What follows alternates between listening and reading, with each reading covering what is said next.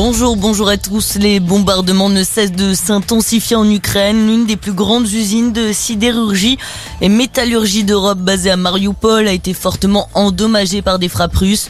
Hier, des dizaines de soldats ont perdu la vie également dans un bombardement à Mykolaiv.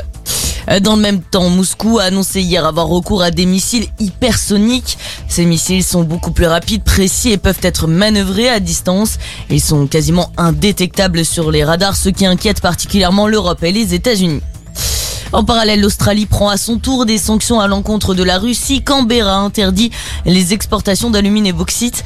La production d'aluminium de Moscou qui dépend à 20% de l'Australie.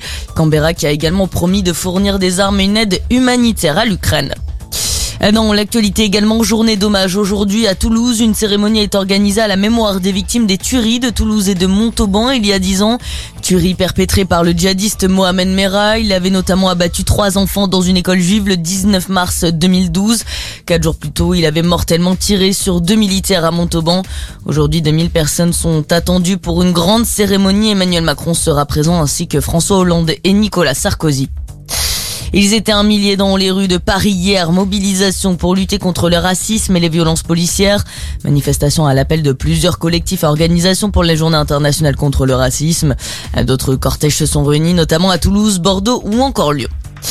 Et puis on termine avec le rugby et cet exploit du 15 de France hier soir. 12 ans après leur dernier grand chelem, les Bleus l'ont fait.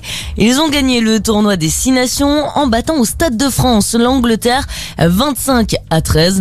Un match rempli d'intensité. Et grâce à cette victoire, les rugbyman français s'offrent leur dixième grand chelem. Voilà pour l'essentiel de votre actualité. Je vous souhaite à tous une agréable matinée à notre écoute.